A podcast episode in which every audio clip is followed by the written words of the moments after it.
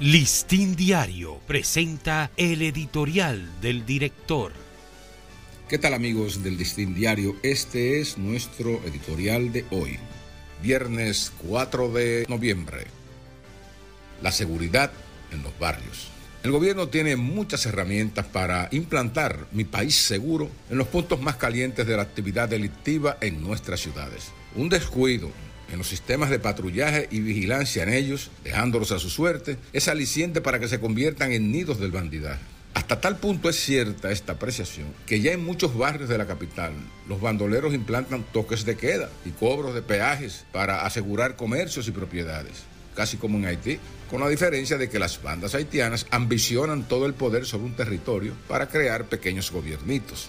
Aquí el presidente Luis Abinader ha levantado la bandera de la reforma profunda de la policía y la creación de barrios seguros y en ocasiones ha sido firme en combatir la delincuencia barrial.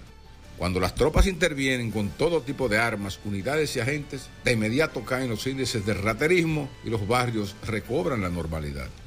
Vista esa experiencia, proponemos entonces que el Ministerio de Interior mantenga personal y recursos en forma permanente por 100 días consecutivos a modo de plan piloto de seguridad en las barriadas más peligrosas. No iniciarlos con fanfarrias para luego abandonarlos, como ha ocurrido. Como dijo el presidente en el foro parlamentario iberoamericano, no hay democracia sin paz y no hay democracia sin seguridad ciudadana. Estos dos valores fundamentales para el país son los que deben primar y motivar al gobierno y a la sociedad a enfrentar vigorosamente la delincuencia criminal, una de sus principales fuentes causales. Este ha sido nuestro editorial.